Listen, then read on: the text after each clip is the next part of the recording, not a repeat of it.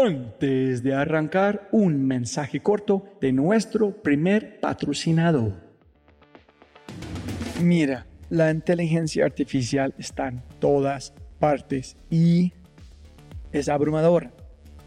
Con tantas promesas y tantas opciones es difícil escuchar la señal entre tanto ruido.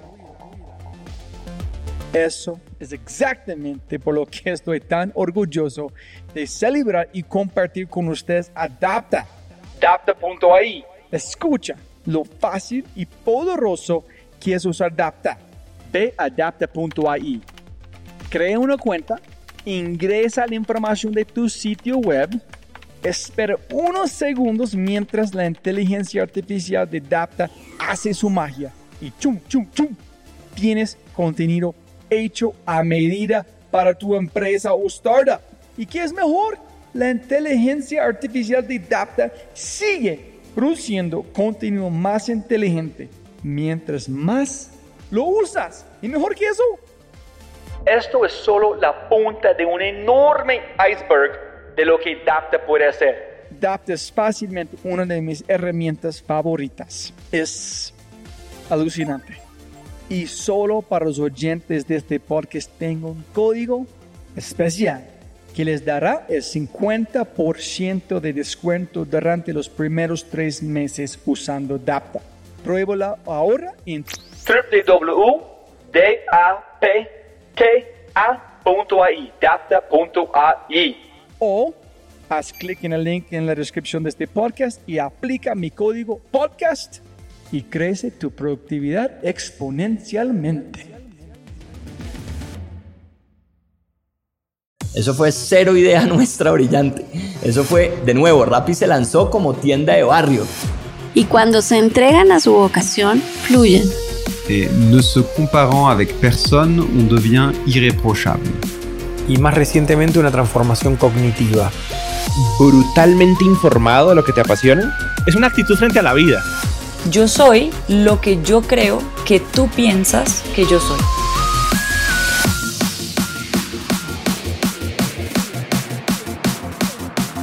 Hola, hola, hola, soy Robbie J. Fry y este es otro episodio of The Fry Show. Este podcast es una celebración de personas que no aceptan la vida tal como es. La abrazan, la cambian, la mejoran y dejan su huella en ella. In the words of Steve Jobs, they leave a dent in the universe. Esta es una cápsula de tiempo en donde yo pueda aprender sobre sus mindsets, filosofías e historias y compartirlas con ustedes. En las palabras de Larry King, me recuerdo a mí mismo todas las mañanas. Nada de lo que diga este día me enseñará nada. Entonces, si voy a aprender, debo hacerlo escuchando. En este episodio tengo el presidente de Cafés, Grupo Nutresa. Es un hombre increíble, muy joven para su posición. Han hecho un montón de cosas en su vida. eh, no, eh, tengo mucho respeto, respeto por esta empresa, por la gente que trabaja en Grupo Nutresa. Todos los presidentes en esta empresa y también el presidente tal cual son fenomenales como seres humanos. Tengo mucho respeto por ellos. Entonces, la gente de Grupo Nutresa, si estás escuchando, un abrazo gigante. Les quiero mucho todo lo que han hecho en el futuro de esta empresa. Y con ese dicho, si es la primera vez que escuchas el podcast, bienvenido y muchas gracias. Espero que aproveches esta oportunidad de inscribirte al podcast en Spotify, Apple, Amazon, Google o tu player favorito.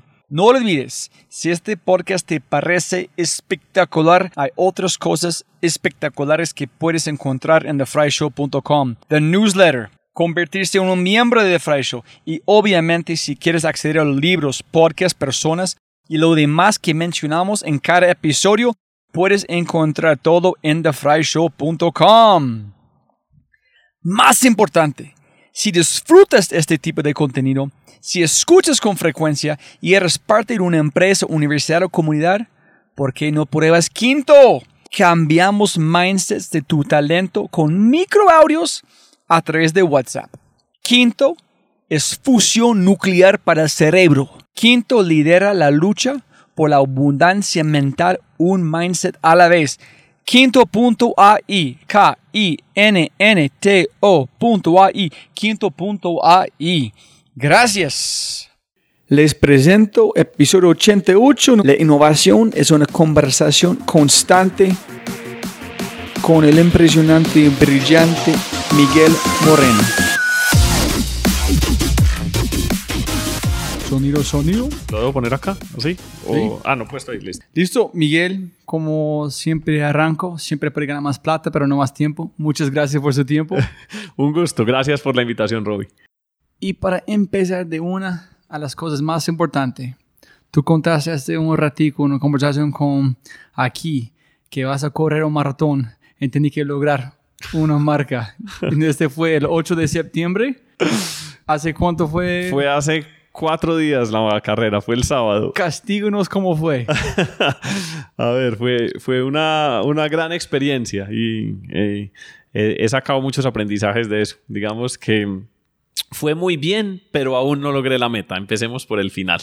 Eh, era una, una carrera atípica por lo, lo pequeña que es, muy pocos participantes, 157 personas la terminaron y me preparé muy bien, iba enfocado y, y tenía, tenía grandes expectativas de, de mejorar mis resultados, que efectivamente mejoraron, pero me quedé cortico. Tenía que hacer menos de 3.15 y hice 3.16.54. Eh, eso es, eso es un minuto 50 segundos menos de lo que... por poco, por poco. Pero antes de cas- castigarnos con la importancia de correr, porque me gustaría correr sin pan para esta conversación, que si puedes devolver en tiempo y lograr 3.14 algo o 3.15, ¿qué vas a cambiar? ¿Qué cambiarías? Tengo dos grandes aprendizajes de esta, de esta puntual y es una, en mi preparación hay algo en lo que me han insistido y es complementar un poco tanto los ejercicios de correr como tal con un poco más de fortalecimiento. Yo no lo he querido hacer más que todo porque no disfruto el fortalecimiento y para mí esto es disfrute, no tanto. Entonces, eh, en, en 42 kilómetros, el hacer un poco de fortalecimiento ayudaría. Entonces estoy evaluando si empiezo a hacer una vez a la semana. Y lo segundo, tuve un aprendizaje importante en esta. Era una carrera compleja en la medida que era seis vueltas a un circuito y el reloj se me descuadró un poquito la distancia. Entonces, por mi reloj me faltaba mucho menos de lo que realmente me faltaba. Y me confié un poco. Pensé que tenía más colchón de tiempo de lo que tenía. Y a pesar de que estaba muy cansado, no, no es que tuviera muchas fuerzas para seguir mucho más, me confié un poco. Entonces el aprendizaje es, no es solo a punta de correr, sino que hay que hacer cosas adicionales. Y segundo, la carrera se termina cuando uno cruza la meta, no cuando el reloj te dice que está cerca. Los grandes, grandes corredores en el mundo. ¿Quién es número uno en el mundo? Un Número uno es uno que, un, eh, que, que se llama Kipchoy. ¿Es Eh, de creo- dónde? Creo que es Etiopía o... No, no. ¿Es el hombre es en la propaganda nueva de, de Nike? Nike. Él es el que hizo el reto de Nike que casi rompe las dos horas en la maratón. Hijo de madre. sí, sí, sí. Que ellos usan un reloj como vos. Ellos tienen un técnico que hablan en su oreja. ¿Cómo es este, este No. nivel? ¿Cómo funciona? Yo creo que ellos sí van con reloj y el reloj es importante porque le marca a uno el pace al que uno va, el corazón. Entonces es muy importante, pero no debe ser la única señal. Yo me confié en exceso pese a que había señales adicionales que me mostraban la distancia real a la que iba. Pero como porque los profesionales ciclistas, ellos tienen a alguien diciendo este, pero en Corriendo correr no, no es normal que por el conocimiento que tengo, no es normal los profesionales con audífono, un coach hablándoles, no. ¿Y están usando un Apple o un Garmin? Ah. Garmin, Garmin, Garmin. Ok, listo. No voy a confiar. Si compro un Garmin, no voy a confiar. Sí, para correr definitivamente me ha parecido lo mejor. Ok, listo. Y cuéntanos un poquito, aquí me encanta la historia, cómo encontraste su pasión para correr. Sí, digamos que siempre me ha gustado el deporte. Eh, siempre a lo largo de mi vida he hecho mucho deporte y hace ocho años que me fui a vivir a Abilene, por una responsabilidad del grupo Abilene, Texas, en Estados Unidos, eh, estaba en esa época montando en bicicleta, pero esa ciudad es una ciudad muy plana, muy, muy plana, y acá estamos acostumbrados a las montañas, entonces la bicicleta no era tan atractivo en un sitio tan plano, entonces eh, me interesó el correr, mi hermano ya estaba corriendo y me hablaba muy chévere de las maratones y como lo que eso implicaba, entonces dije, bueno, voy a ensayar. y, y lo empecé a hacer, no, no corría nada, ni un metro, empecé de a poco y rápidamente me inscribí a una primera carrera y se me creó una, una pasión por esto que es, es muy necesaria en mi vida hoy en día y me enseña mucho. Pero ¿por qué? ¿Qué, es, qué son los atributos de, de correr que tú conectaste? ¿Es igual cuando tú conversas con sus amigos que son apasionados igualmente para correr? ¿Ustedes comparten que tienen las mismas cosas que les gusta o cada persona es muy particular en qué ellos encuentran en correr? Sí, yo, yo creo que hay particularidades de cada uno, no, no creo que sea general y digamos que todos disfrutamos mucho. Yo te voy a hablar más de las mías, de lo que, que yo le veo. Por un lado es lo, la salud, definitivamente es, es un tema que, que te mantiene con el peso controlado, el colesterol bajo, el corazón bien, entonces ayuda mucho a la salud. eh, eso, eso, pero no fue la razón por la que arranqué. Yo no tenía ni sobrepeso ni problemas de salud, pero eso es una añadidura. A mí me gusta que me, que me, es unos momentos como de reflexión o unos momentos de simplemente no pensar en nada. Eh, y eso me gusta, cuando paso un rato sin simplemente pensar en absolutamente nada. Yo soy una persona donde la rutina es necesaria, me gusta la rutina. Hay personas a las que les disgusta la rutina. A mí me gusta tener una rutina. Y la rutina de levantarme todos los días, ir a hacer mi ejercicio, tener al- en el horizonte una carrera, que la carrera implica normalmente un viaje con mi esposa o mi familia o mis amigos. Entonces eso me motiva. Y, y sobre todo esta carrera aprendí mucho.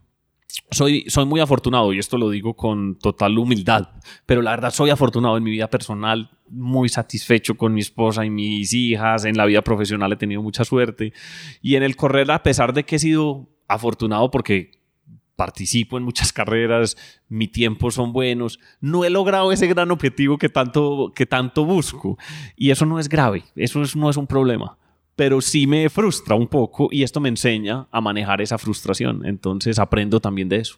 ¿Cuándo es el próximo maratón? Bueno, eh, como yo estaba confiado que iba a clasificar a Boston, entonces estaba pensando que iba a ser Boston en abril del año entrante, pero no va a ser. Entonces estoy organizando mi cronograma. Probablemente voy a hacer una carrera en febrero. La estoy buscando. Estoy pensando otra en junio y quiero correr Medellín el año entrante, que nunca he hecho Medellín, siendo de esta ciudad. Entonces, sí, septiembre del 2019 tendría gran interés de correr Medellín. Y cuando tú arrancas de nuevo, ¿los tiempos para el próximo Boston en 2020 empiezan? ¿O Sí. Digamos que ¿Qué es la el proceso de calificación? No, ya el proceso de clasificación para Boston arrancó ayer. Entonces, todas las personas que, te- para el 2019, todas las personas que hicieron un tiempo pueden empezar a mandar su, su tiempo a ver si pasan. ¿Ok? Y Boston ya en un par de meses dice, estos son los que pasaron y en abril del 2019 corren. En septiembre del año entrante, septiembre del 19, se abren las inscripciones para el 20. Entonces yo tengo desde hoy hasta septiembre para correr las maratones que yo quiera y hacer el tiempo. Entonces, el mejor tiempo que tú consigues de todo el año puedes enviar. pero debe ser menos de 3.15. Sí, pero si lo Yo escojo con 3, cuál. 3 y 1, en 3, 12, eh, 3, 13 no es Mandaría el importante. mejor. Mandaría el mejor. ¿Y cada año está bajando los tiempos o han hecho un plató? Los han ido bajando. Hace como tres años creo que fue, o cuatro, lo bajaron a 3.15. Eh, es probable que pronto lo bajen aún más. Y antes de 3.15, ¿qué Creo fue? que era 3.20 o 25. 3 horas 20 lo bajan a 3 horas 15. Sí, entonces una población gigante han bajado el tiempo promedio 5 segundos, ¿sí?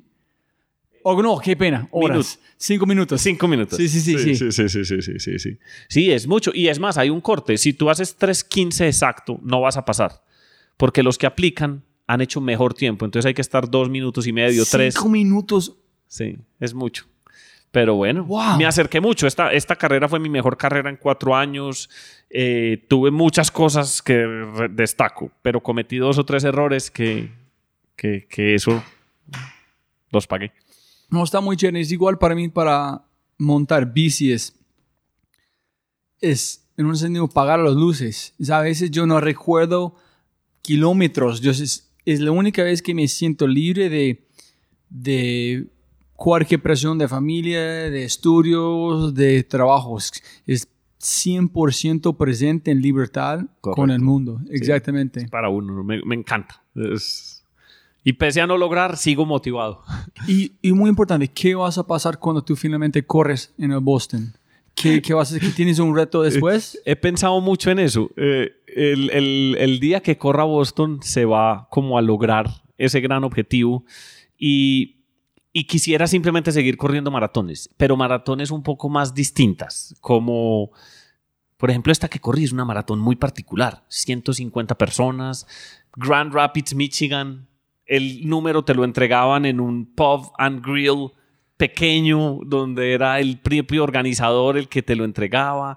No era la maratón de Nueva York, la Super Expo, 50 mil personas. Entonces me gusta un poco buscar carreras atípicas, como Ah. pequeñas.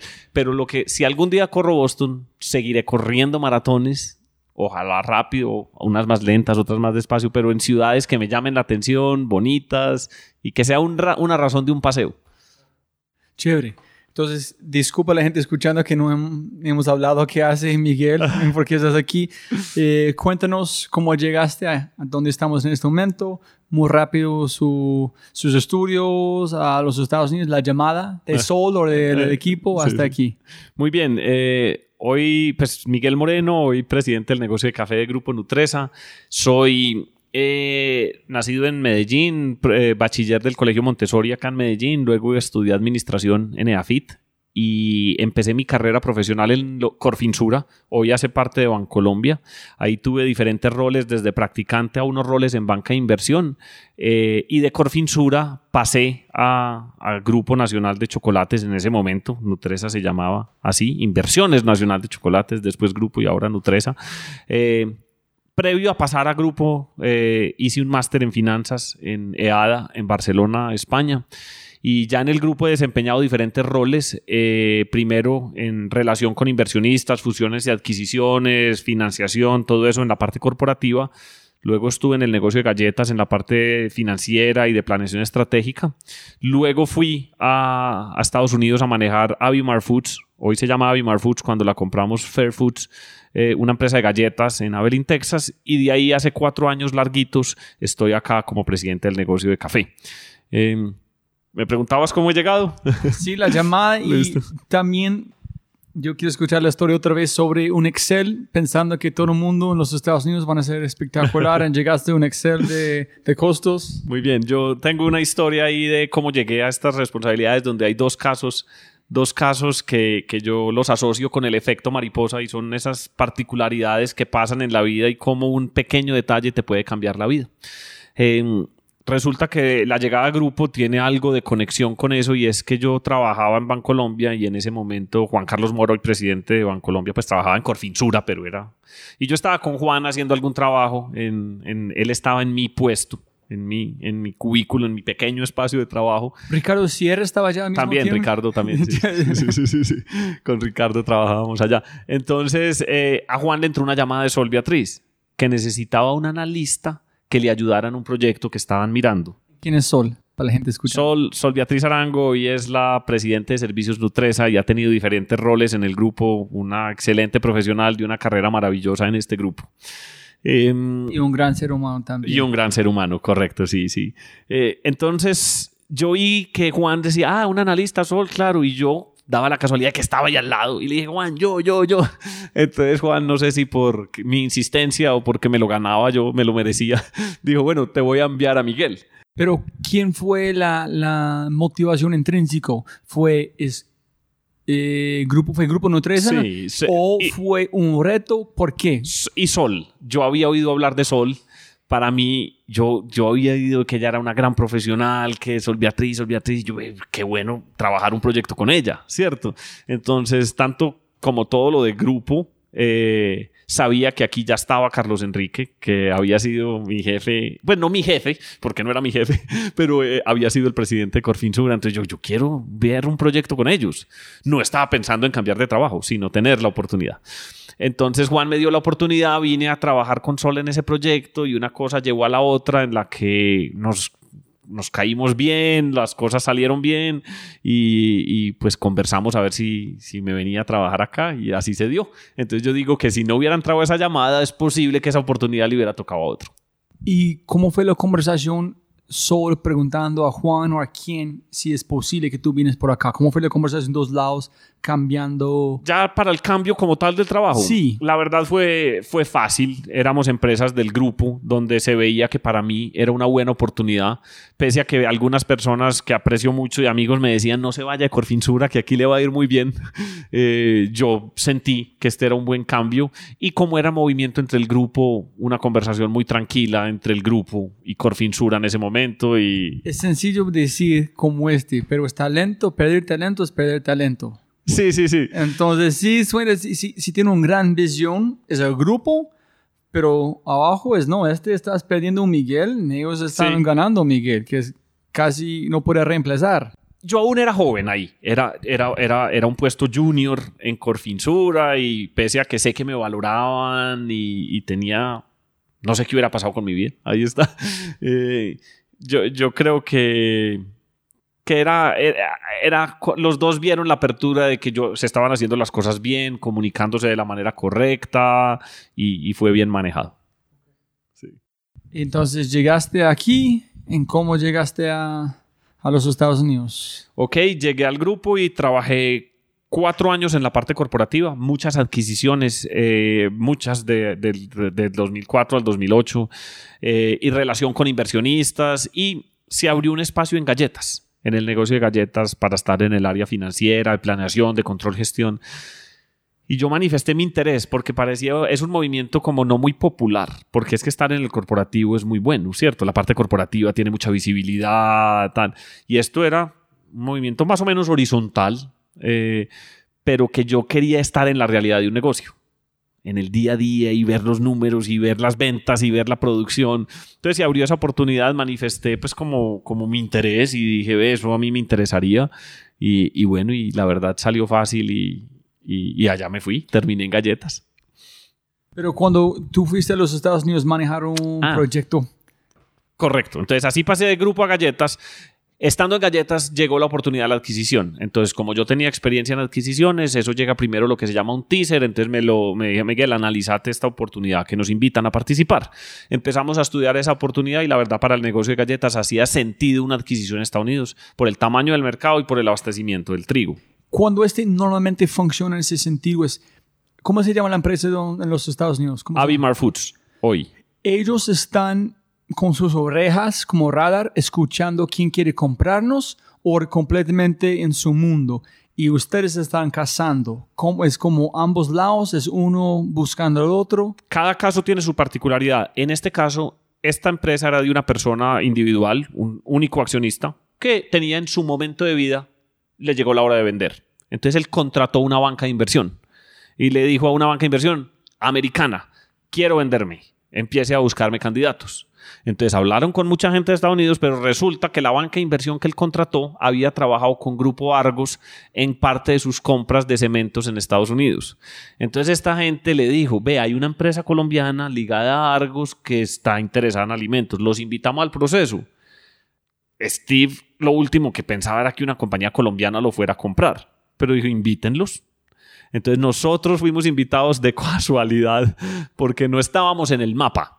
Nosotros sí activamente estamos oyendo oportunidades, pero esta era una cosa demasiado americana, demasiado lejana. Era difícil que esa nos llegara. Y nos llegó por esa coincidencia de que la banca de inversión conocía a Argos y por conocer a Argos sabía de Nutresa y nos invitaron con otros a participar en un proceso abierto de adquisición, donde varios presentamos ofertas, eso se va depurando y al final el dueño decide con quién se queda, Y el accionista. el accionista. Y cuando ellos buscan, es buscando, oye, yo quiero que mis empleados sigan como este, yo tengo una visión. ¿Cómo es este proceso de vender a alguien o no?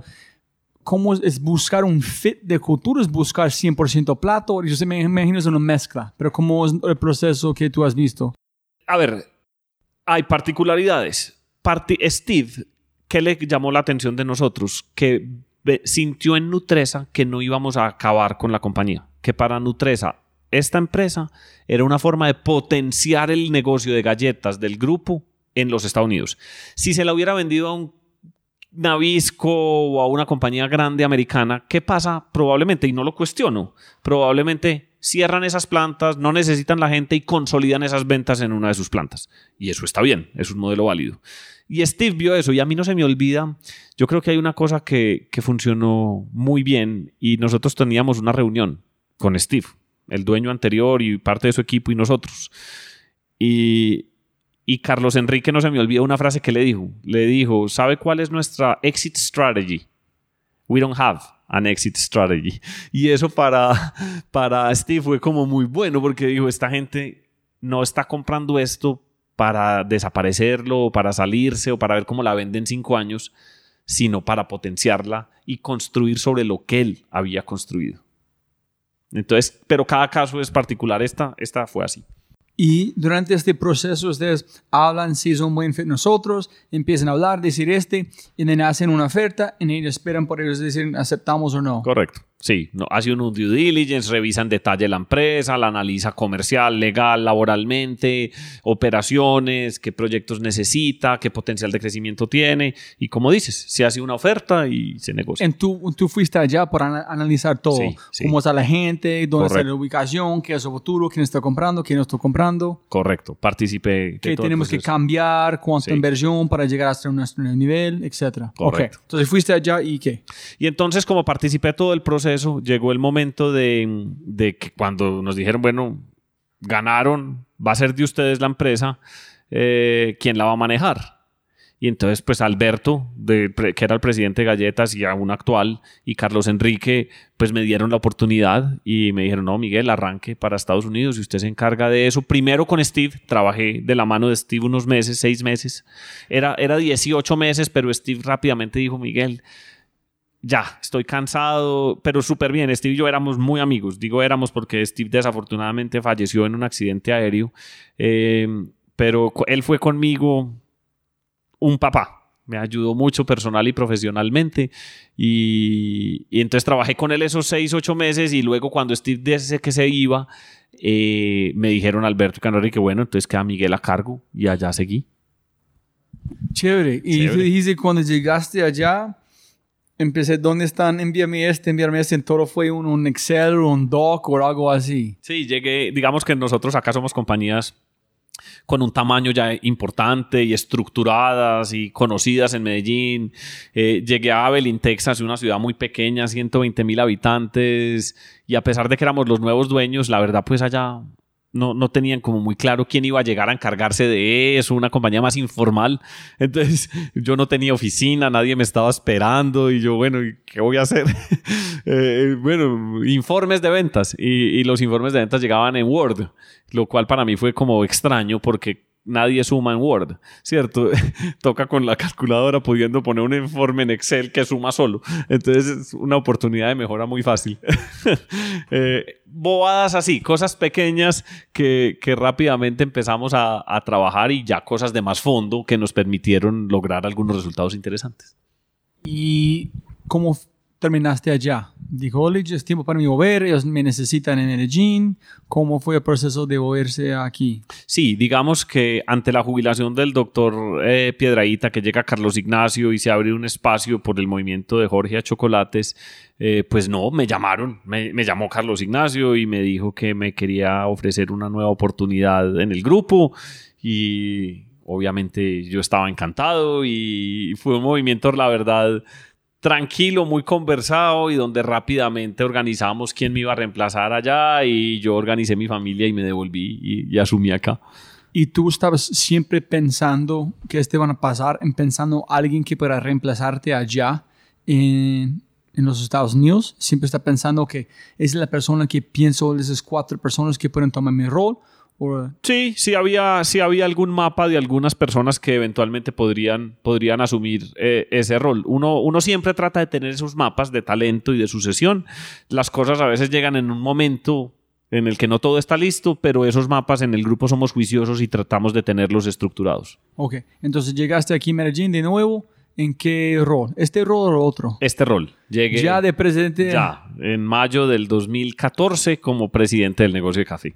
Entonces, cuatro años y pico aquí. Cuatro años y pico acá, correcto. Excelente. Sí, sí. ¿Y qué haces en su rol de presidente? ¿Qué es su rol? Si vas a hacer un título, ¿qué haces? Ok, eh, yo digo que mi, mi responsabilidad es la, es la integralidad del negocio de café, desde la planeación estratégica y todo lo necesario para el corto, mediano y largo plazo, logrando un balance muy importante entre ese corto, mediano y largo, que es el- un gran reto. ¿Cómo logramos el resultado en el corto? Estructuramos cosas en el medio y pensamos en que esto sea sostenible en el largo plazo.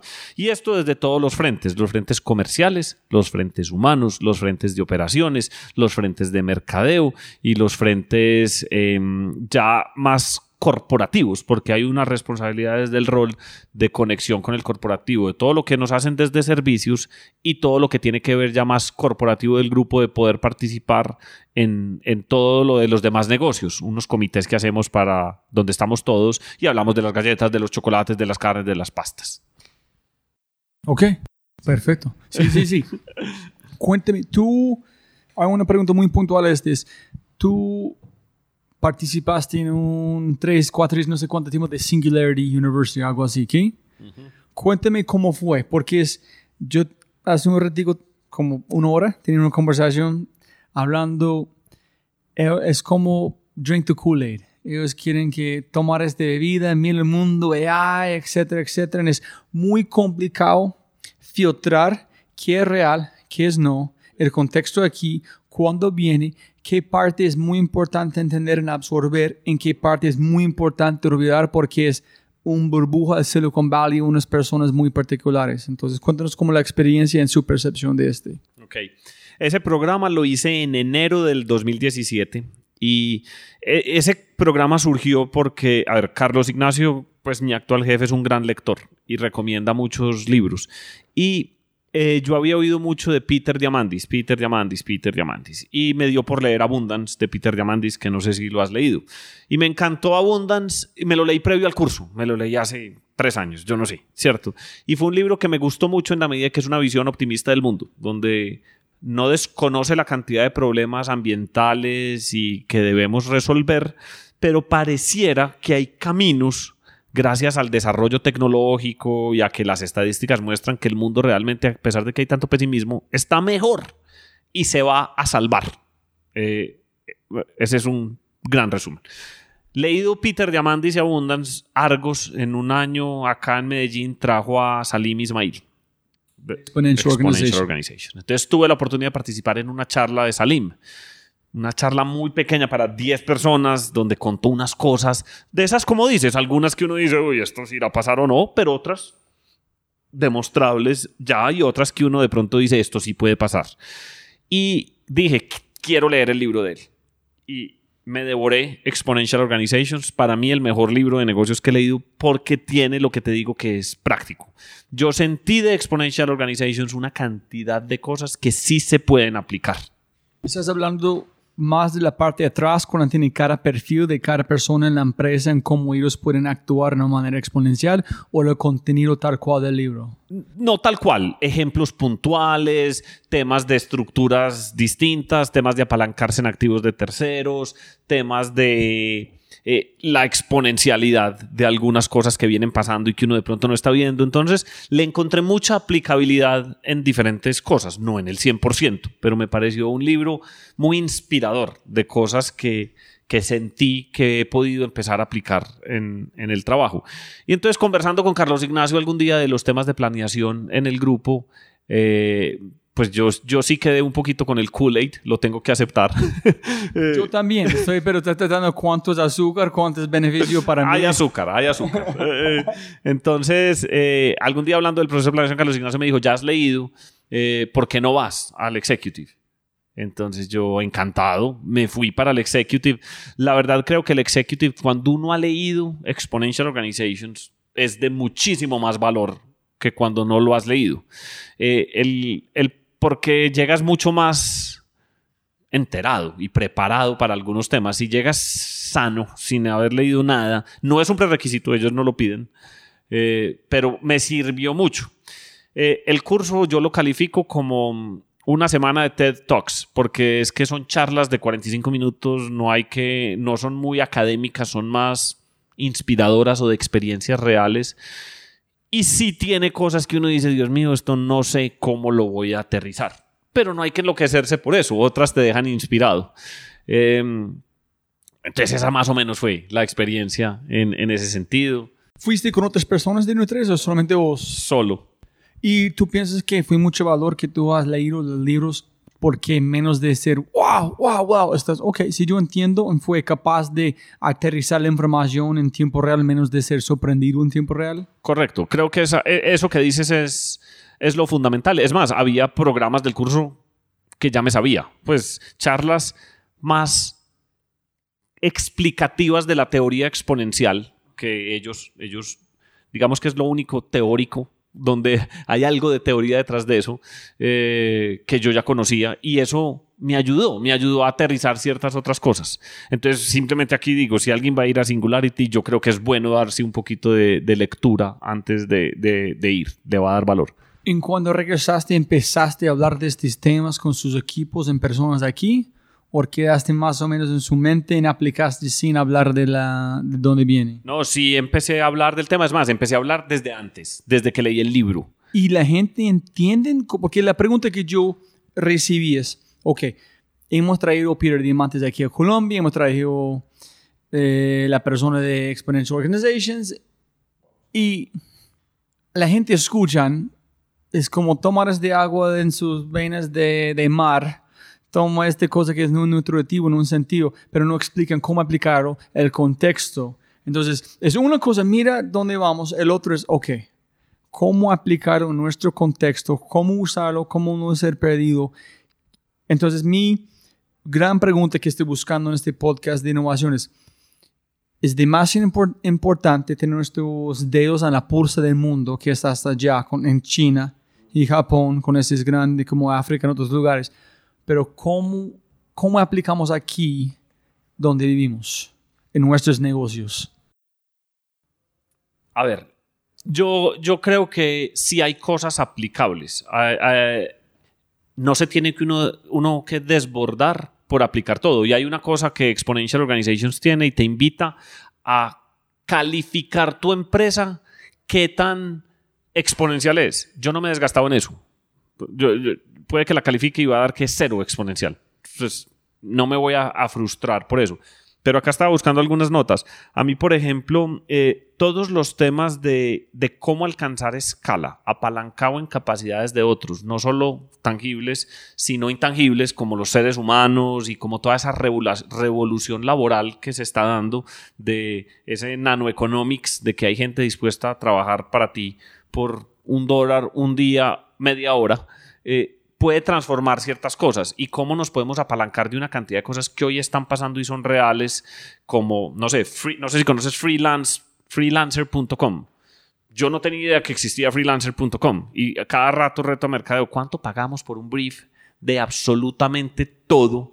¿Cuánto se demora y cuántas posibilidades no hay por ahí para ciertas cosas en las que puede aplicar? Temas de planeación estratégica. A mí, por ejemplo, nosotros somos muy estructurados en temas de planeación y como la misión, la visión. Y a mí me gustó mucho la teoría detrás del MTP, Mass- Massive Transformational Purpose. Y todas las compañías, uno oye mucho a las compañías hablando de propósito, pero yo creo que él definió bien propósito y lo remató Mark Zuckerberg en su discurso en Harvard. No sé si leíste el discurso que hizo hace uno, yo creo que eso fue hace más o menos un año.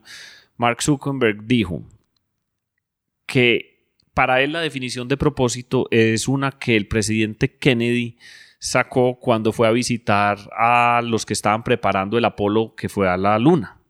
Y él estaba recorriendo allá la base y vio una persona que estaba limpiando el piso.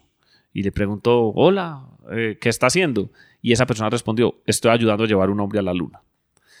E- esa es la definición de propósito. Cuando toda la compañía está tan clara y todos tan enfocados a que ese es el fin y no estás pensando que el limpiar el piso es irrelevante, es transformador. Entonces a mí ese tema de la Massive Transformative Purpose me puso a pensar mucho. Entonces, como te digo, cosas tangibles de staff on demand, de activos eh, apalancados en terceros, de tener mucha más velocidad, de ejemplos como los de sapos, de si uno no lanza, si uno espera que un producto lo lance perfecto, lo vas a lanzar mal de todas maneras y alguien se te va a adelantar.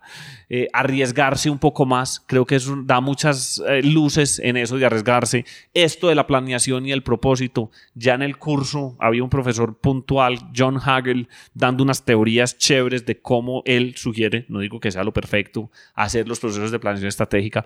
Entonces yo creo que sí hay elementos, hay elementos, no te tenés que enloquecer porque la inteligencia artificial se va a volver la dueña del mundo mañana y la robótica va a reemplazar absolutamente todo. Puede que eso vaya a pasar, pero, pero creo que sí hay elementos que se pueden aplicar. ¿Y qué es el MTP para Cocafé? No, eh, incluso llegué con la visión de ponerlo y lo, lo, puse en hold. ¿Por qué? Porque Grupo Nutresa tiene un propósito superior y es un futuro entre todos, ¿cierto? Creemos en un mundo sostenible donde que, que un futuro entre todos, un, un mundo mejor para todos. Y una compañía que es subsidiaria de una matriz he pensado mucho si debería tener uno distinto o simplemente ese es. Pero no piensas que ese es muy general. Eh, puede ser general, pero mira que eh, si uno los lee, Nike es Just Do It. Just Do It. Sacrifice everything. Eh, Just do it. Si tú lo ves, el de eh, Google dice que organizar la información del mundo. Apple, ah, yo los tenía anotados. Sí, pero organizar la información del mundo no puedes poner en cualquier empresa. Este es, este es 100% de Google.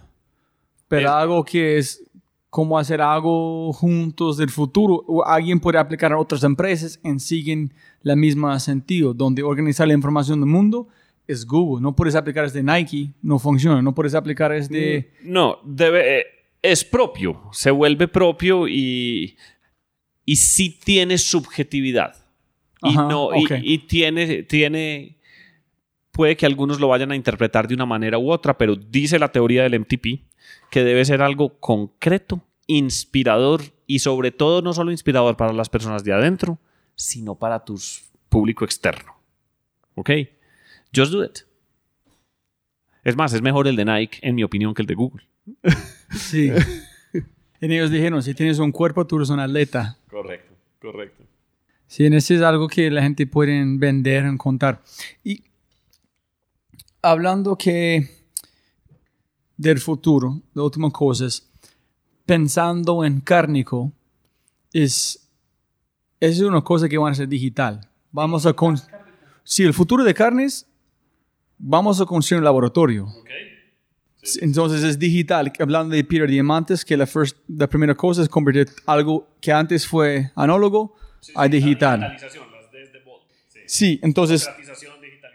Sí, entonces para mí el futuro de, de este área de la empresa es proteína. Es entregar la mejor calidad de proteína al mundo. Entonces de nadie cambia menos la manera de entregarlo. Entonces ahí ya son... Solamente es imaginando, para la gente escuchando. Y, ¿Cuál es el futuro del café? ¿Qué es? Estamos viendo exponencial. No estamos allá en cualquier... ¿Qué van a pasar en el mundo del café de su percepción? ¿Hay una manera de convertirlo digital? ¿Hay una manera de hacerlo todo el laboratorio? ¿Hay una manera de hacerlo exponencial? ¿El café es algo que siempre van a mantener su opinión como es? Es una, una pregunta difícil de prever, pero lo único que sé es que no va a ser como es hoy. Ni desde la parte agrícola, ni desde la parte del consumo, tanto en el hogar como fuera del hogar.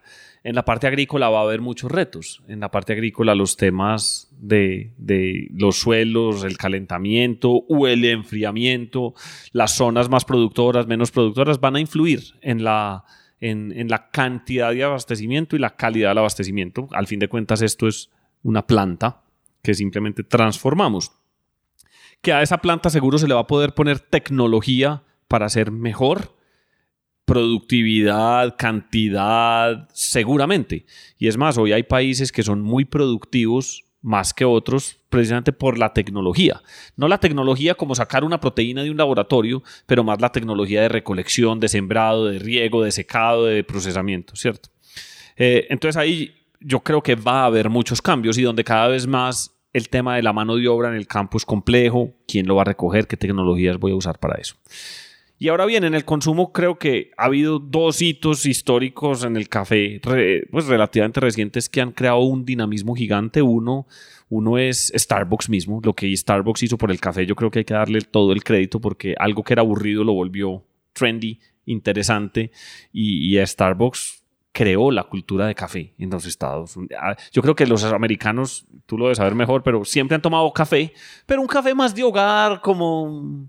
Y, al margen de que a uno le guste o no el café de Starbucks como perfil de café, sí creo ese third place y como esa experiencia de un café fuera del hogar, donde, donde había un interés y un dinamismo y todo ese consumo fuera del hogar fue totalmente exponencial e incremental. No canibalizó el café que la gente se tomaba en la casa. Y por qué no decirlo, La- las cápsulas han sido un tema muy exponencial, radical y diferenciador en el tema de café. Y todo el crédito a, a Nestlé y a Keurig, Nestlé más en Europa con su sistema Nespresso y Keurig en Estados Unidos, la practicidad, la, la formalidad de la taza. ¿Y qué se viene? RTD, Ready to Drink. Eso es como lo que está muy de moda. Pero aquí te estoy hablando más corto plazo, pues te- porque yo eso es- Es metido como la conversación que hablamos de Japón, en China, Sí. cómo ellos usan el café. Sí, Me- Sobre todo en Japón, que se lo toman es líquido ya, en latas, pero en Estados Unidos viene creciendo mucho, se habla del cold brew, los frappuccinos, muchas. Entonces, pasar de una bebida que uno prepara desde un polvo a una bebida lista para, lista para tomar, fría o caliente, es creo que un cambio de tendencia claro que se viene viendo desde el consumo y desde dónde lo consumo. Pero como te digo, eso no es tan visionario hacia allá, eh, es más de cómo hoy se está viendo el, el- el tema. Creo que tiene muchas ventajas el café por lo saludable que es, los, los grandes beneficios. No, no, un punto muy interesante que tú nunca he pensado es Starbucks moviendo el café al mainstream de manera exponencial. No mataron un sentido, pero abrieron un montón de otros mercados. Entonces, alguien, algo que van a convertir en exponencial no significa matar algo, solamente significa un cambio de paradigmas en abrir otros caminos. Va, va a hacer crecer el todo, no, no, no canibaliza. Chévere. En abrieron como qué cantidad de empleo y trabajo en el mundo por otras personas, ¿no? Listo. Lo otro tema recientemente con esta conversación es, obviamente tú tienes un pensamiento distinto, es porque estás aquí, que estás pensando, ¿qué has visto que necesitamos en las compañías en Colombia o aquí para tener ese tipo de conversación, para inspirar a la gente en, en, empresa exponencial, en vamos yo limpiando el piso, no es el futuro de todos. ¿Qué necesitamos más aquí? Más educación, más conversaciones, rodear con gente, más mezcla, más mujeres. ¿Qué necesitamos para, para este, la verdad, no es inspirar, pero motivar a la gente a tomar acción, a hacer cosas de mejorar este país? Me gusta cuando lo dices desde la gente. Yo creo que necesitamos más diversidad. Eh, y hablo particularmente por, por, por algunas compañías nuestras que históricamente nos ha ido muy bien y hemos sido exitosos, y hemos- pero somos muy poco diversos en culturalmente, no hombres o mujeres, sino culturalmente. Hasta dentro del mismo Colombia, pues somos o muy de Medellín o las empresas de Bogotá muy de Bogotá. eh, y ni hablar con mezclarnos con culturas de otros países. Entonces, qué bueno volvernos unas compañías más diversas culturalmente, donde eso seguramente va a ayudar a esas disrupciones y crecimiento. Y lo otro, yo tengo, yo, es como la percepción de riesgo. Creo que todavía somos compañías eh, conservadoras, donde tenemos que evolucionar un poquito de esa percepción de riesgo. Y, y- con esos riesgos medidos, de pronto empezar a jugar de una manera eh, un poco más arriesgada que, que permita encontrar algunos de esos caminos de disrupción. Eso es muy importante que tú dijiste. Es que pienso que fue. Ricardo está hablando de Carlos Enrique. Pienso que fue él, porque está hablando que es la gente que han hecho el camino en este país son emprendedores de otro nivel. Pienso que Carlos Enrique como trayendo inversionistas de invertir de gringos aquí donde tenemos que construir un búnker para protegernos de como del FARC, pero todavía invirtiendo. La gente que han construido este país son emprendedores. Ahorita somos excelentes en mantener una empresa, pero no construir empresas desde cero tan, con tanto riesgo como nuestros pioneros han hecho. Sí. Y Catalina Ortiz Lalinde han dicho, sí, el futuro de Colombia no es emprendedores, es las empresas grandes.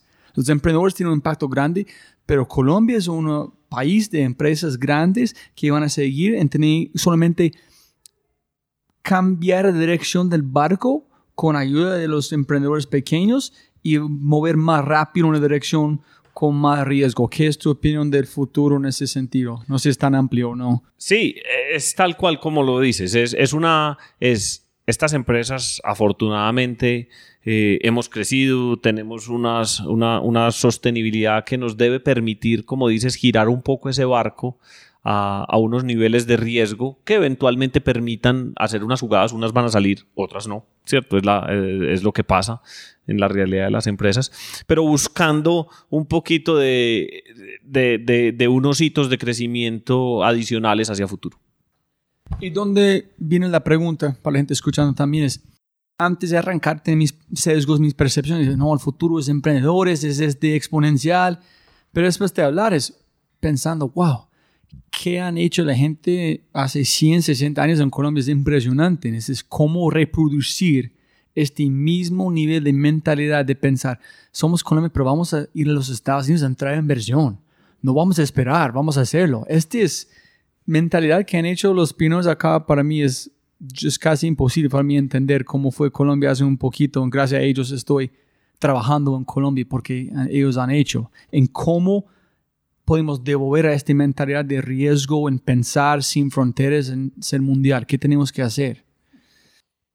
No, creer que somos capaces. Yo creo que, que creer que somos capaces y estar dispuestos a, vuelvo sobre el riesgo, eh, a, a, apostar un poco más eh, en algunas apuestas que probablemente no, no puede que, que, que, sean más, más disruptivas y que nos generen algo de duda, que no van a requerir tanto capital como otras más seguras, pero que si salen van a funcionar muy bien. Yo, yo oía un caso de Singularity que, que contaban que había un, un, gerente de una empresa de cohetes eh, no tripulados y que esa empresa de cohetes llevaba varios años sin que ningún cohete se le estrellara y despidieron al presidente de la compañía porque no estaba arriesgando suficiente. Se debería estrellar de vez en cuando algún cohete. Sí, sí me hago para presionar un poco más el sistema. Entonces yo a veces juego con ese ejemplo de presionemos un poco más el sistema a, a buscar. Entonces yo creo que es, es darle la apertura a, las personas un poco más de, de que arriesgando un poco más medido, no es a la loca, con las cosas medidas, sabiendo cuándo salirse, de pronto vamos a encontrar unos caminos de crecimiento como los que en el pasado han logrado estas organizaciones. Ok. Y otro muy importante que estoy encontrando aquí en Colombia es eh, jerarquía. Hay mucho. Entonces, mucha gente aquí habla en un presidente a un nivel porque tú eres presidente. Pero en los Estados Unidos van a hablar, oye, Miguel, tengo esa idea cuando tiene tiempo. No hay un nivel de separación. Entonces, la idea es que la gente tiene hay un problema en comunicación. En ese es porque Ricardo piensa que dijo que quitaron todos los puestos en Celsia para eliminar esta jerarquía de puestos de ideas. ¿Qué tenemos que hacer o qué podemos hacer o qué es tu opinión sobre este para toda la gente se sienten capaces que ellos son parte de este futuro y no hay una jerarquía menos de, de responsabilidad, pero todos tenemos un, una capacidad, una visión, una inteligencia de mejorar cualquier empresa donde nos estamos metidos coincido totalmente en que esas jerarquías existen y ese exceso de respeto a la, al cargo más alto limita el desarrollo de la organización. Y para solucionarlo, yo creo que hay que, la, a ver, la cultura de una organización se debe intervenir. Y, y yo creo que hay que intervenirla motivadamente y de manera masiva donde muchos participen y probablemente con apoyo de otros para que las personas vayan entendiendo que somos una cultura más abierta donde puedes estar con el presidente y puedes estar en desacuerdo con él y eso no tiene absolutamente nada de malo y, y, que desde partiendo siempre desde el respeto y con argumentos las conversaciones se deben realizar para que las cosas evolucionen. Y eso es, eso es una intervención cultural. Toma tiempo, pero si la cabeza lo cree y empieza a hacer cosas, tanto intangibles como la cultura, como tangibles como el ejemplo que me das de las oficinas, eh, eso seguramente va a ayudar. Yo trato particularmente acá de crear espacios de conversación masivos con las personas, de todo tipo, algunos con unos grupos, otros con otros, y lo siento que es difícil que a veces la gente le hable a uno, eh, pero no desistiré de crearlos y de tratar de decirle a la gente anímense, anímense, anímense y vamos a conversar, a conversar y a conversar. No, eh, estoy pensando en el futuro de Colombia. ¿Qué es una Colombia cuando toda la gente se siente, no puede ser gringo, pero se sienten que tengo mi puesto, está bien, tengo ideas, puedo compartirlos, no me importa quién es, porque yo quiero compartir. ¿Qué somos capaces de hacer como un país o como si esta mentalidad cambia el chip adentro de las empresas grandes? Yo no sé si es, es necesario es parte de lo cultura de Colombia que tenemos que navegar en este momento, poco a poco, cambiando el chip o yo no sé. Creo que hay que cambiar el chip, pero hoy es más fácil porque es que eh, la comunicación de lo que pasa en otros lados fluye tan bien. Uno, se, uno ve ejemplos que antes era difícil verlos, ¿cierto? Hoy, hoy todo viaja y viaja muy rápido. Entonces hay ejemplos tangibles de que haciendo esa evolución cultural, arriesgándonos más, atreviéndonos a conversar, siendo más irreverentes, de pronto vamos a poder alcanzar cosas que antes no alcanzábamos. Sí, tener paciencia, pero no ser inquietos al mismo tiempo. Inquietos, sí, sí, sí. ¿Qué es tu definición de innovación? ¿Es importante tener una definición o no? Sí, no, eh, a ver, innovar es tratar de hacer mejor cosas que ya haces. Incluso a mí cuando me preguntan sobre eso me gusta la diferencia entre la innovación y la disrupción. Porque es que innovación es hacer mejor lo que haces. Eh, pero es más, la, veo, la veo muy importante, muy difícil, pero es como en la línea de lo que estás. La disrupción es hacer algo tan distinto que mata lo que hacías anteriormente. Y el ejemplo de ese, Mucha gente lo sabe, pero no tengo de otra que usar el de Steve Jobs, de que como con el iPhone mató el iPod, ¿cierto? Hay que tener pantalones para eso, ¿cierto? Es, pero esa, esa es disrupción.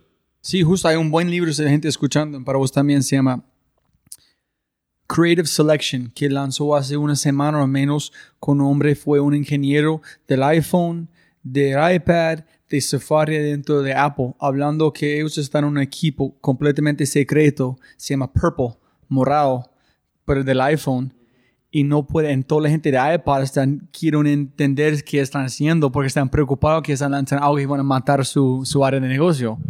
Pero fue parte del negocio. Y ahí volviendo a lo de Singularity Exponential Organizations, habla algo de algo que yo no tenía tan claro, que uno lo sentía pero no lo podía materializar, y es el sistema inmune de las organizaciones. Las organizaciones tienen un sistema inmune que trata de evitar que lo que las va a cambiar radicalmente progrese. Yo lo veo día a día. Existe y, a mí Exponential Organizations y Singularity me hizo entenderlo y por ende tratar de gestionarlo un poco mejor. Pero hay otro tema con este, Miguel, es hay un, hay especie de escotoma, es, es como unos puntos ciegos que tenemos. En culturalmente tenemos unos que son imposibles. Traes un gringo, ah, mira este. ¿Qué? ¿Qué estás mirando? Ah, tiene razón. Pero a través de una cultura somos, no somos capaces de verlos. Por ejemplo, los chinos y japoneses, como vieron unos coreanos, vieron un video o una foto de un peces nadando con unos maticas atrás. En uno, una imagen, la pez fue gigante, uno de los peces, el otro fue normal. En los gringos sí, es de más grande. Los coreanos o chinos no pueden verlos. Cambiaron algo atrás, una matica, un color, algo, no me acuerdo exactamente qué en los chinos, nada, si esta temática cambia, los gringos no, no somos capaces, porque somos, pensamos individualística, en ellos pensaron más en el grupo. Entonces hay unas cosas que tenemos como colombianos que son imposible ver a veces que tenemos entre organizaciones, que, nos, que no queremos cambiar, es solamente tenemos unas limitaciones y necesitamos a alguien ayudarnos a romper con unos gafas nuevos para ver, ah, sí, tiene razón, podemos hacerlo. Sí, y, va a ayudar esa diversidad cultural que hablábamos ahora. Hoy en día hay en Colombia muchos más personas de Estados Unidos, de Europa, trabajando en el sector formal, en el informal, con las cuales se puede interactuar y oír. Antes no, antes no había con quién hablar y oírlo. Entonces hoy hay más personas y como decía ahora, también el flujo de la información es mejor. Entonces se puede ver que sí hay cambios y realidades que están pasando. Otro tema que tú puedes contestar es skin in the game. Si tú arrancas un proyecto aquí de innovación, de cualquier cosa, oye, equipo, cuéntame qué está pasando aquí, necesito hacer este. La gente que van a llegar a entregar este propuesto o trabajar en este proyecto, ellos tienen un sueldo, ganan bien, van a su casa, duermen, siguen, si no funciona, siguen en la empresa. Pero si tú eres un emprendedor, llegan un inversionista, vas a dormir en la sofá y comer pollo y arroz otra vez, que me, me gusta, pero después de muchas veces no es nada más rica. ¿Cómo generar menos este van con más transformative um, propósito? Si tienes este en la empresa, listo, voy a hacerlo. Pero ¿cómo alguien en una empresa como esta, un grande, van a encontrar un propósito adentro que quieren luchar en tener skin in the game para lograr el futuro de la empresa? A ver, eh, es más retador. Eh, eh, o, la palabra no es más retador, más no. yo pienso que uno puede ser emprendedor dentro de una empresa que uno es un empleado.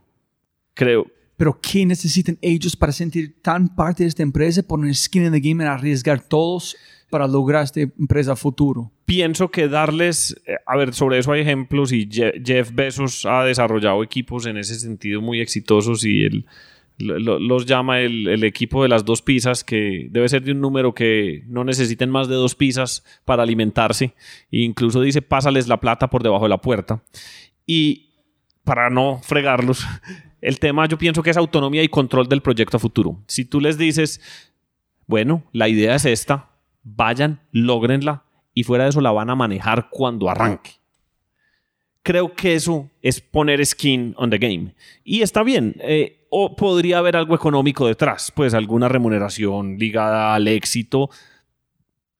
Tenemos el, hecho de ser una empresa privada donde probablemente eh, eh, si no funcionan las cosas seguiremos adelante, donde en un emprendedor si no funcionan las cosas, chao esta iniciativa y a buscar la próxima.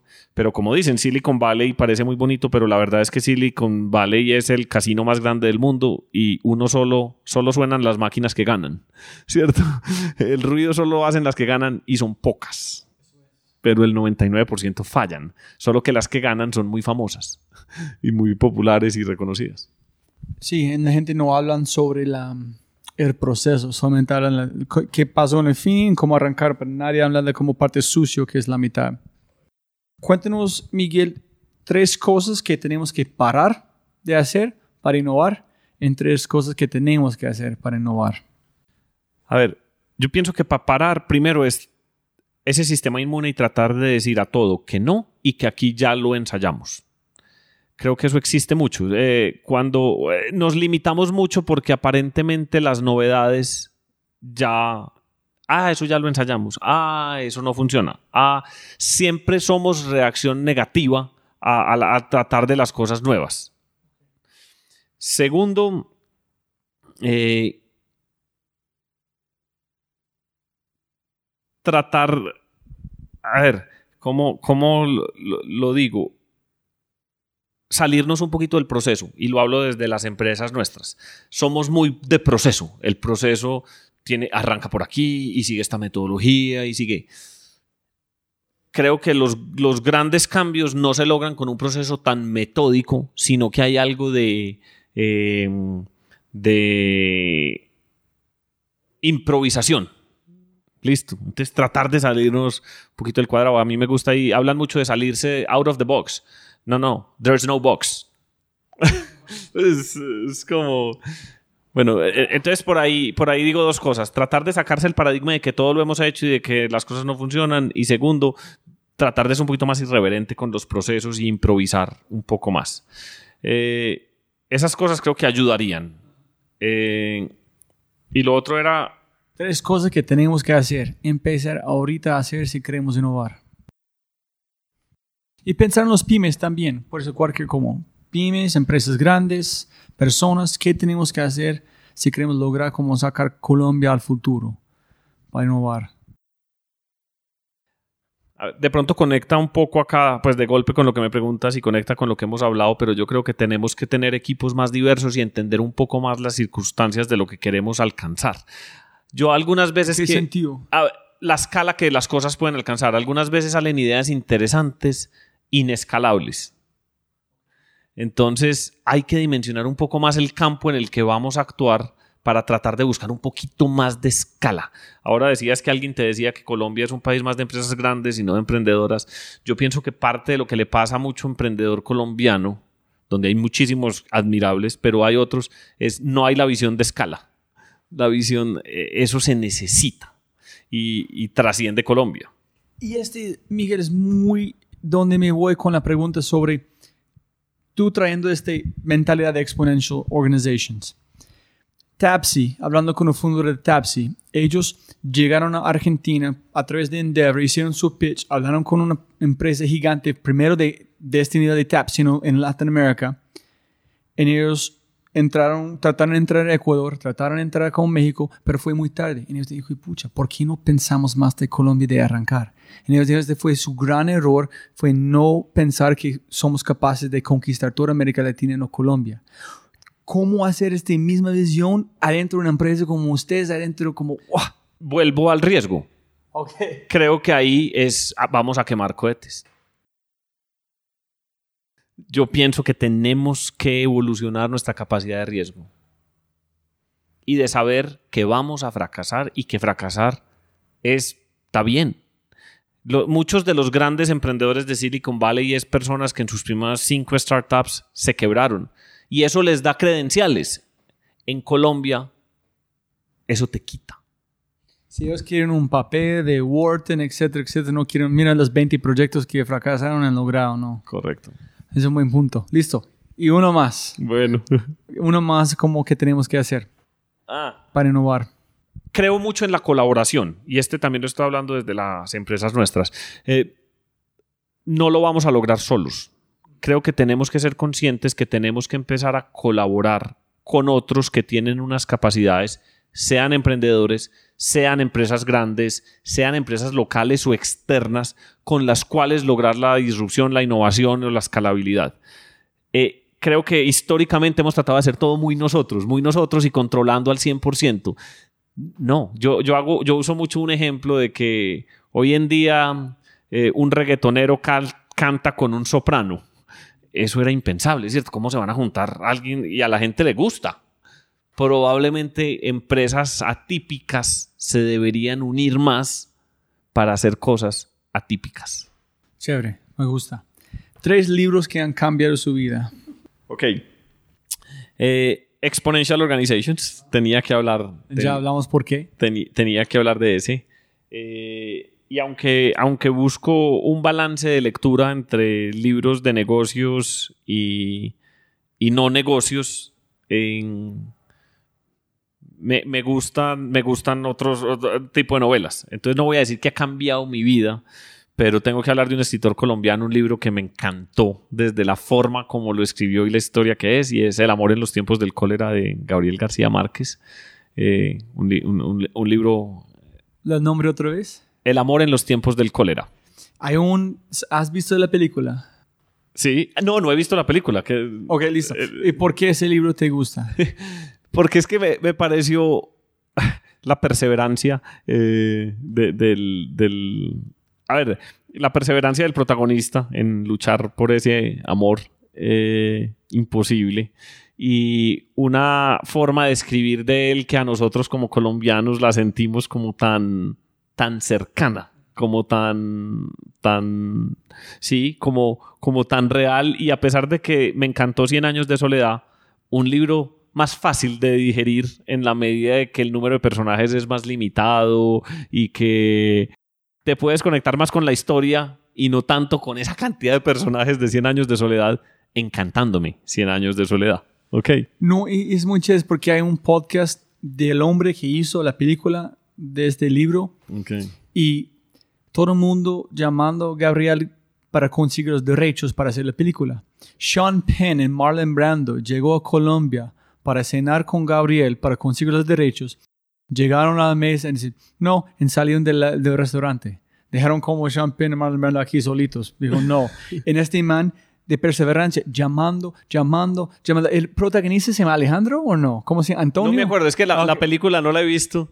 Pero... Pero en el, pero ah, en el libro. Sí. Ah, Alejandro, Antonio. no me acuerdo. El ese libro yo lo leí hace ratico. Y él llamó, finalmente Gabriel contestó y dijo, oye, yo soy Alejandro, tengo que hacer esta película. Y él dijo, listo, sí.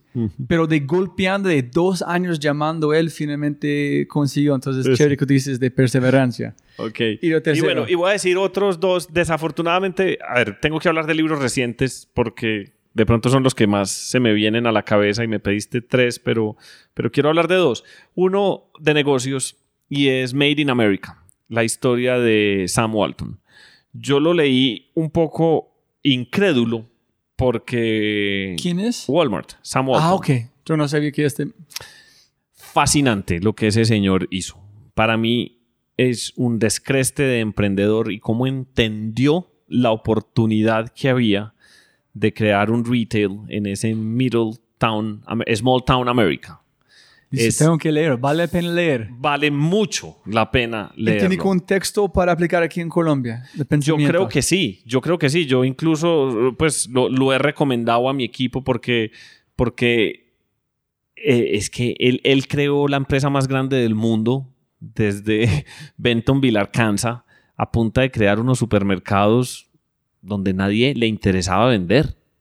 Los Kmart no estaban viendo eso y encontró su nicho, un experto del merchandising, una pasión por su trabajo, por la gente, por las personas que contrataba. Hay muchas enseñanzas y creo que, que es un libro muy valioso y pese a, pese no, siendo Walmart hoy una compañía que uno dice, ¿para dónde va Walmart y Amazon y qué irá a pasar?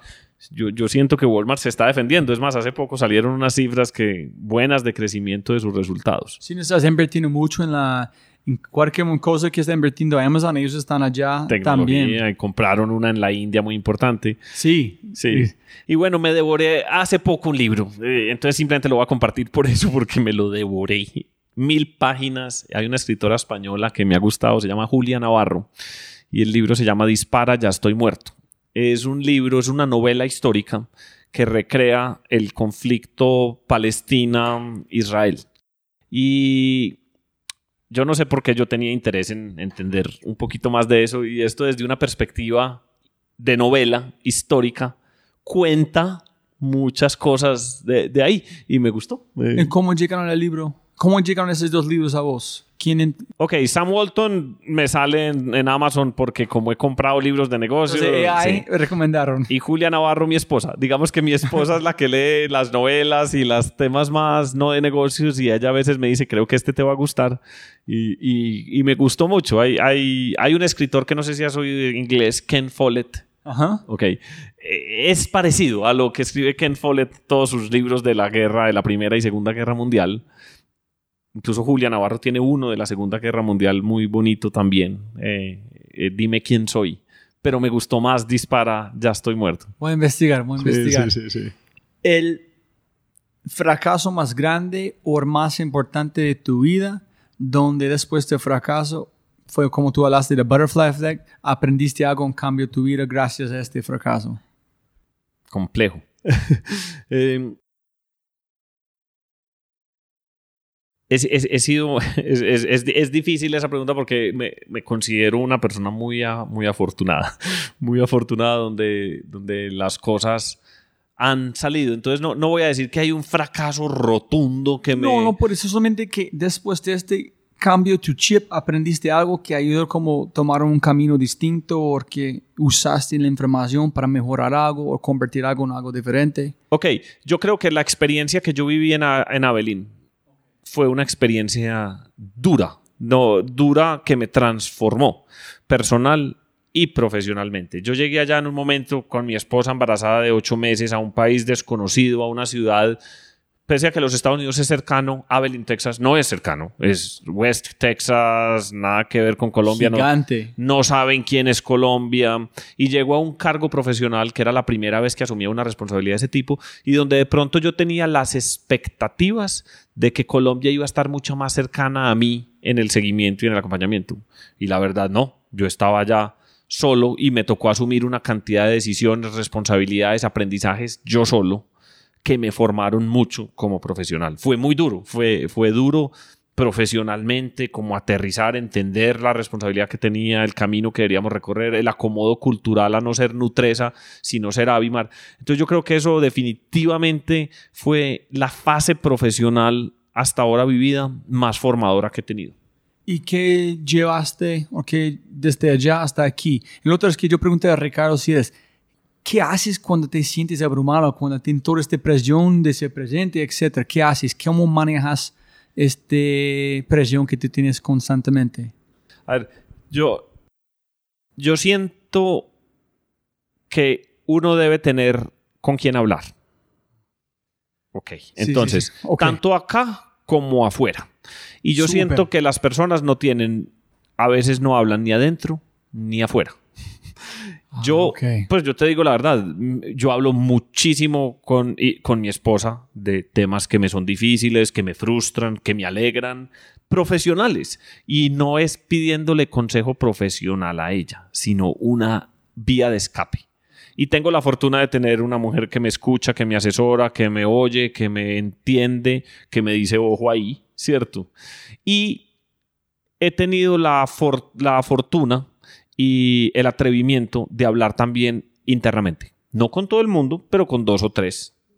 Y creo que cuando hay cosas que incomodan o hay cosas que están difíciles, o por qué no también, cuando las cosas están bien, hay que decirlas. Y yo siento que la gente no habla. No habla ni hacia afuera ni hacia adentro. Yo, yo a veces estoy con amigos y pregunto cosas, ve, y ese tema del trabajo, y la esposa mira como, no le cuentan. y, yo, pero ¿por qué? Pues, ¿por qué no comparten? Entonces, eso son unas vías de escape que, que ayudan, que ayudan a liberarse. Sí, para aterrizar la información que es en su mente al tiempo. Si puedes dar, es muy, es, es- muy pegado cuando dice a riesgo. Riesgar como también en sus conversaciones, con compartir información. Si puedes enviar un mensaje a celular, es decir, antes fue una cartelera enorme enfrente del aeropuerto de Dorado y Carlos Ignacio dijo, no, ¿qué tal si es un celular? Todo el mundo recibe el mismo mensaje al mismo tiempo. ¿Qué mensaje vas a enviar a todo el mundo? Yo pienso, y es un mensaje un poquito más empresarial. Puede ser como tú quieras. Puede ser un como un quote, puede ser... Ok, yo dos. invito a ser más enfático con lo que tiene dificultades y adornar menos lo que está bien. Súper. Nos encanta hablar de lo que está bien. Hay que... y- entonces, por eso digo, enfático con lo que tiene dificultades y debemos trabajar y un poco más sutil con lo que está bien. Sí, eso es muy importante. En muchas veces se encuentran que tú piensas es un problema, está molestado de nada. O, uh, qué chévere este problema, y otra gente quiere ayudarte. Bacano, bacano. ¿Qué consejos quieres dar a la gente escuchando este podcast, manejando innovación, áreas de innovación, estudiantes, sobre cómo innovar, qué tenemos que hacer? A ver, voy a volver a lo de hablar ahora. Yo, yo últimamente, y esto ha sido relativamente más asimilado en esta responsabilidad en el negocio de café, nos falta mucha comunicación. Comunicación de todo tipo, formal e informal. Nos falta hablar más de nuestras expectativas. Nos falta hablar más de nuestros dolores. Nos falta hablar más de, de lo que nos frustra. Y yo pienso que si las personas hablaran más, las cosas fluirían mucho mejor. Nos da miedo eh, decir que no sabemos.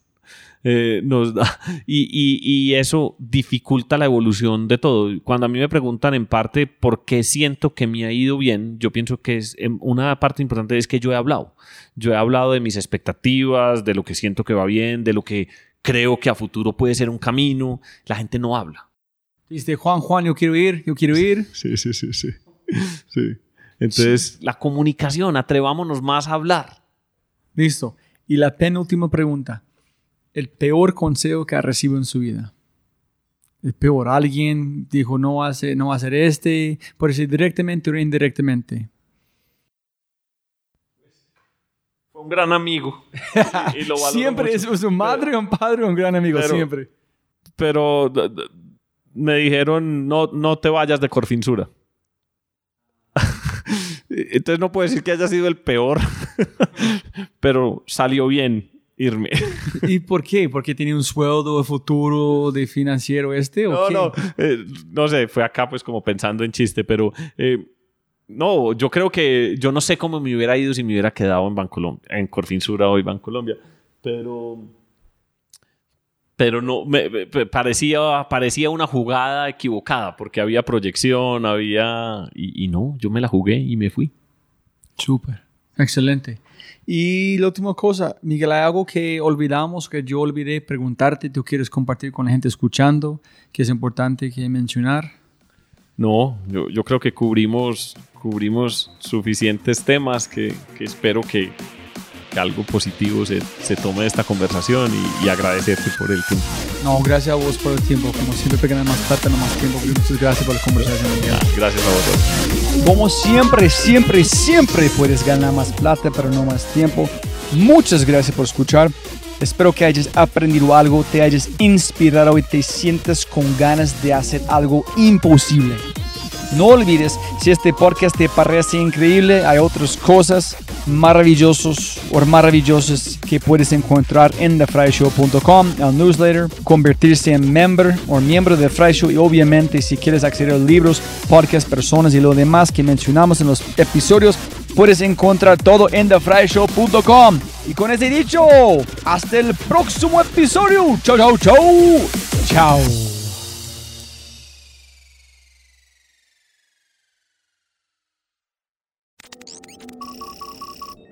Como siempre, siempre puedes ganar más plata, pero no más tiempo. Muchas gracias por escuchar. Antes de terminar, unas cosas importantes para preguntar y mencionar. Número uno, deja una calificación Spotify. Ya, ya, déjala. Literalmente toma segundos y como yo mencioné, el impacto es enorme. Además, estarás garantizado de sentirte increíble el resto del día. También estamos produciendo todo el contenido en YouTube. El canal es espectacular. Tengo mi newsletter Conejo Blanco, las notas del podcast y los enlaces, las transcripciones. Nuestro otro podcast, Matamos Preguntas, escúchalo. Y más se puede encontrar en thefryshow.com. Y si quieres enviarme un mensaje o patrocinar el podcast, puedes enviarme un mensaje usando cualquiera de mis redes sociales con mi nombre a Robbie J. Gracias, abrazo grande y sigue escuchando.